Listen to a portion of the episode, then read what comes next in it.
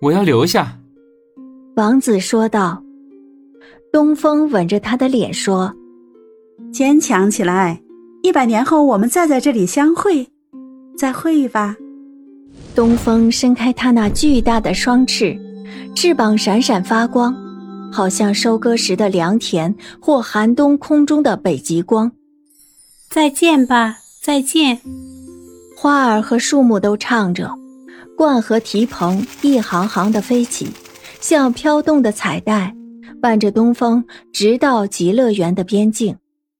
现在我们跳舞吧，仙女说道。当我和你跳舞结束的时候，随着太阳下沉，你会看到我向你招手，你会听到我向你喊：“跟我来。”但是你不要这样做，在一百年里，我每天晚上都这样重复，因为每一次通过，你的力量都会增加，直到最后，你再也不想那些。今天晚上是第一次，我对你的提醒完了。仙女把她领到一间摆着透明的百合花的大厅，每朵百合花的花蕊都是一架小小的金竖琴，竖琴发出管弦乐器的声音。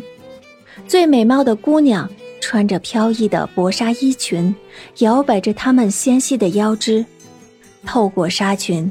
可以看到她们苗条的身体轻盈的舞着，她们歌唱生活的欢乐，歌唱永不死亡，歌唱极乐园里永远百花怒放。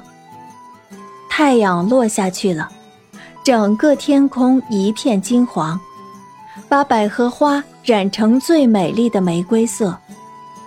王子喝了姑娘们递给他的泛着泡沫的葡萄酒。他感到了一种前所未有的幸福。他看到大厅的背景展开了，枝扇恶树放射着光芒，使他眼花缭乱。从那边传来的歌声柔和动听，就像他母亲的声音一样，而且像他在唱：“我的孩子，我亲爱的孩子。”这时，仙女向他招着手，亲切地喊着。跟我来，跟我来。他有点摇晃的朝他走去，忘记了自己的诺言，忘记这是最初的晚上。他招着手，微笑着。四周的芳香气息越来越浓，竖琴弹出的音乐越来越美妙。在生长着枝上恶书的大厅里，似乎无数带微笑的面孔在点头，在歌唱。